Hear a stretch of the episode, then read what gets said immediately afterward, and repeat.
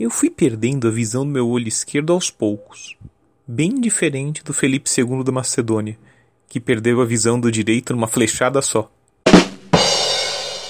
Credo, que piada horrorosa para dar início ao podcast. Peraí, que traição! Eu esfaqueei minha própria piada. Olá, meu nome é Maurício Lissistrida e, mesmo sem ter talento para humorista, Hoje vou biografar um pouco a vida do cara que abriu todo o caminho para Alexandre ser chamado de O Grande. Filipe II, da Macedônia, conhecido por ter conquistado a Grécia, não parecia que conseguiria todo esse sucesso quando veio ao mundo em 382 antes da Era Comum. Mesmo sendo filho de Amintas III, o rei de então, Filipe era o filho mais novo e, portanto, não seria o herdeiro. Mais ainda, lá pelos 15 anos, ele foi mandado para Tebas como refém. Não que fosse a pior posição do mundo. Ser o filho mais novo do rei tem suas vantagens. E quando eu disse que ele foi refém dos tebanos, não estou falando de um sequestro no meio da rua com o Felipe amarrado e jogado no porta-malas e uns tebanos ligando para vó dele pedindo resgate em crédito de celular. Filipe se tornou refém como garantia de um tratado. Foi bem criado entre os tebanos, recebendo inclusive a mesma educação que um cidadão tebano da época. Para citar um exemplo recente, mais fácil de visualizar, é mais ou menos o tipo de refém que o Theon Greyjoy foi do Ned Stark no seriado Game of Thrones. Falando de Game of Thrones, dê uma olhada no trono macedônico. Após a morte de Amintas III, pai de Filipe, em 370 antes da Era Comum, quem assumiu o governo foi Alexandre II, o filho mais velho. Alexandre II foi assassinado por Ptolomeu, seu cunhado. Como Pérdicas, o irmão de Alexandre II, era muito novo para assumir o trono, Ptolomeu ficou como regente e, portanto, tomou o trono. Depois de alguns anos, mais crescidinho e não tendo muito amor pelo cunhado, Pérdicas vingou o assassinato do irmão, matou Ptolomeu e tomou o poder. Como rei, Pérdicas III resolveu enfrentar os ilírios e morreu em batalha.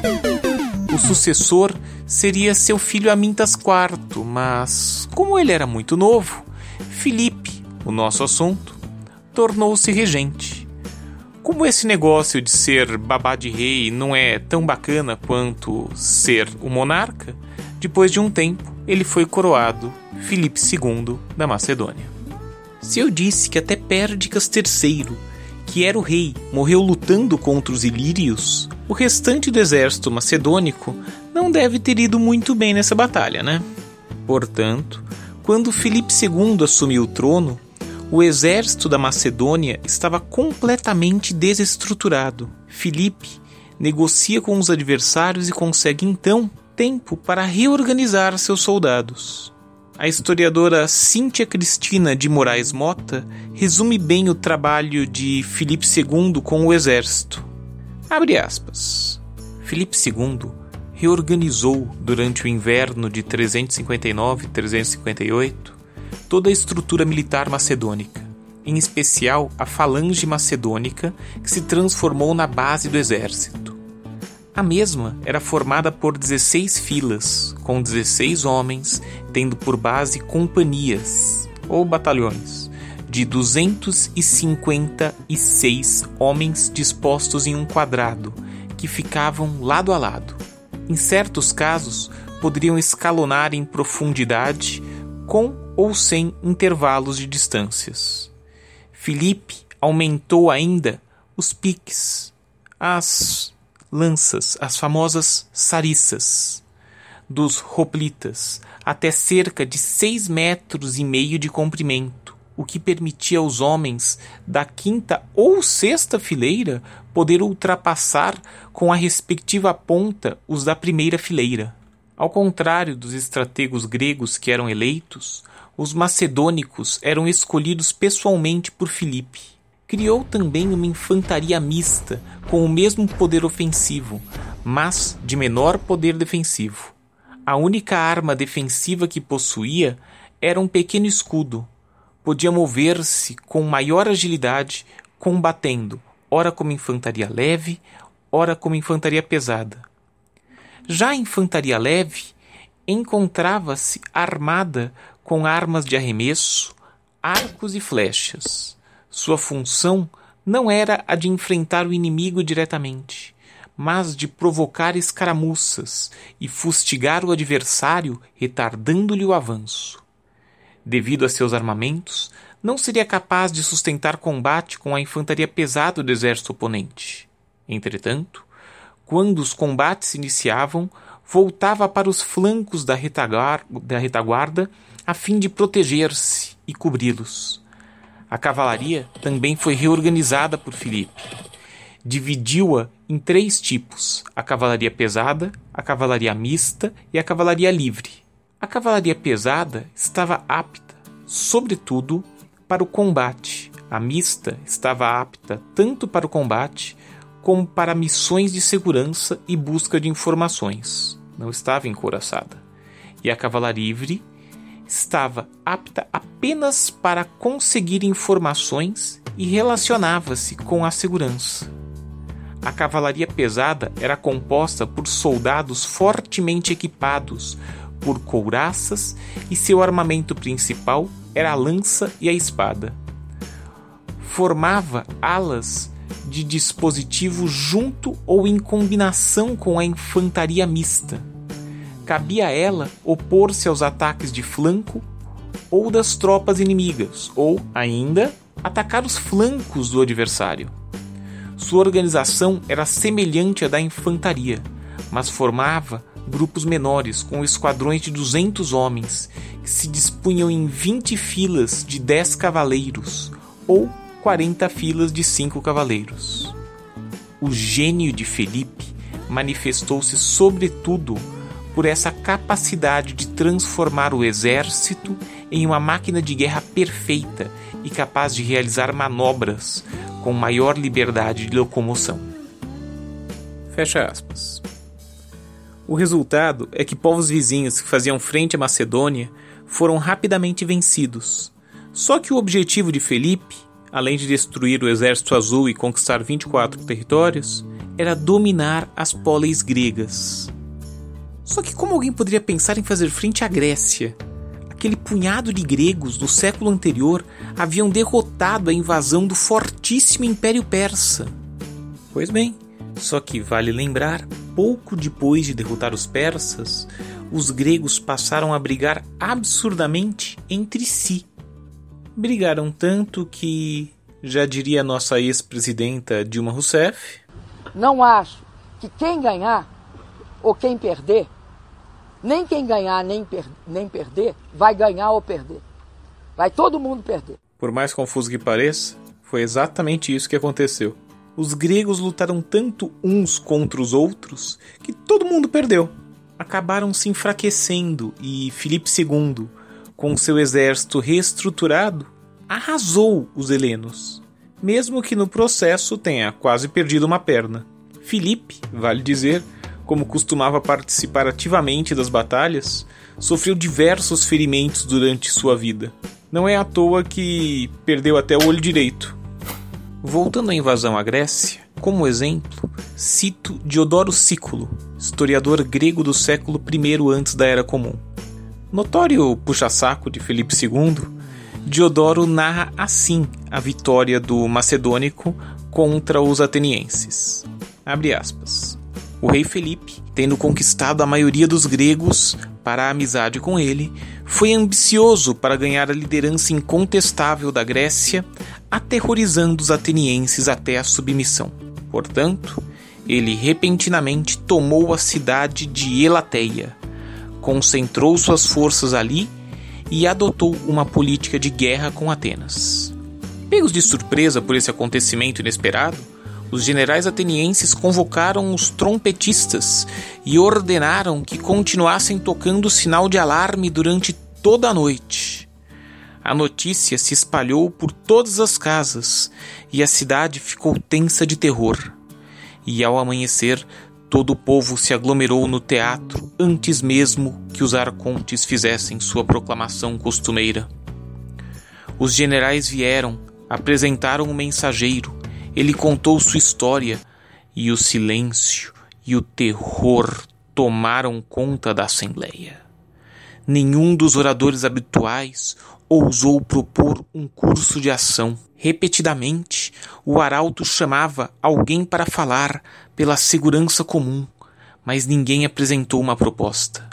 Em total perplexidade e consternação, a multidão manteve os olhos em Demóstenes. Por fim, ele desceu de seu assento e, pedindo ao povo que se animasse, deu-lhe a opinião de que deveriam enviar imediatamente mensageiros a Tebas e a Beócia para se juntarem a eles na luta pela liberdade. Tendo dobrado suas forças armadas pela bem lograda aliança com Tebas, os atenienses recuperaram sua confiança.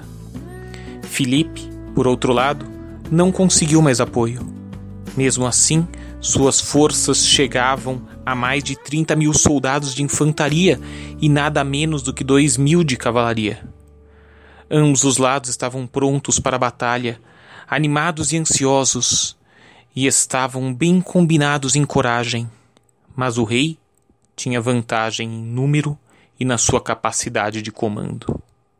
O rei Felipe posicionou seu filho, Alexandre, jovem em idade, mas conhecido por seu valor e rapidez de ação em uma ala, colocando a seu lado seus generais mais experientes.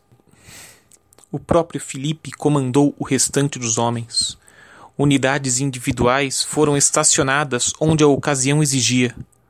Por outro lado, dividindo a linha de acordo com a nacionalidade, os atenienses atribuíram uma aula aos beotianos e mantiveram o comando da outra eles próprios. Uma vez travada, a batalha foi acaloradamente disputada por longo tempo e muitos caíram de ambos os lados, de modo que, por um momento, a luta permitiu esperanças de vitória a ambos. Então Alexandre, com o coração decidido a mostrar a seu pai suas proezas e não ceder a ninguém em vontade de vencer, habilmente apoiado por seus homens, primeiro conseguiu romper a sólida frente da linha inimiga e derrubar muitos. Os cadáveres se amontoaram até que finalmente Alexandre forçou seu caminho através da linha e colocou seus oponentes em fuga. O crédito da vitória não pode ser dado a Alexandre. O rei em pessoa avançou bem na frente e primeiro forçou de volta as tropas estacionadas diante dele, e então, obrigando-os a fugir, tornou-se o homem responsável pela vitória. Mais de mil atenienses caíram na batalha, e não menos de dois mil foram capturados. Após a batalha, Filipe levantou um troféu de vitória entregou os mortos para o sepultamento, deu sacrifício aos deuses e recompensou, de acordo com seus méritos, aqueles de seus homens que se destacaram. Fecha aspas. Além de bom comandante, Filipe II também tinha certo talento para a diplomacia. Claro que, quando seu exército é mais forte e você já invadiu uma boa parte do território, é bem mais tranquilo ser um bom diplomata. Ele, portanto, convenceu a maior parte das poleis gregas a integrarem a Liga Helênica, ou, como costuma ser chamada hoje, a Liga de Corinto. Uma união de cidades gregas que tinha entre seus objetivos manter um exército permanente. A Macedônia, reino de Filipe, não integrava a Liga, mas era aliada de todas as poleis participantes. Sendo assim, ele recebia os benefícios de poder usufruir do exército permanente da Liga Helênica sem precisar se sujeitar às decisões da Liga. É mais ou menos como o aplicativo de entrega que chama todos os seus funcionários de empreendedores para não ter que se responsabilizar por eles e, como é fácil imaginar, fica com a maior parte da grana ligada às entregas. Bem, o aplica... Quer dizer, o hegemon, o comandante dos exércitos da Liga Helênica, era o próprio Filipe II. Isso mesmo, ele comandava as tropas, mesmo com o seu reino oficialmente não fazendo parte da Liga. E assim, ele começou a organizar a invasão ao Império Persa. Esse talentoso diplomata, político esperto e grande comandante militar, obviamente, acabou com os persas, certo?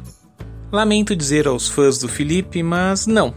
Em meio às festividades do casamento de uma de suas filhas, Filipe II foi esfaqueado pelo seu ex-amante Pausânidas, um dos seus guarda-costas. As teorias sobre o motivo desse assassinato são as mais diversas.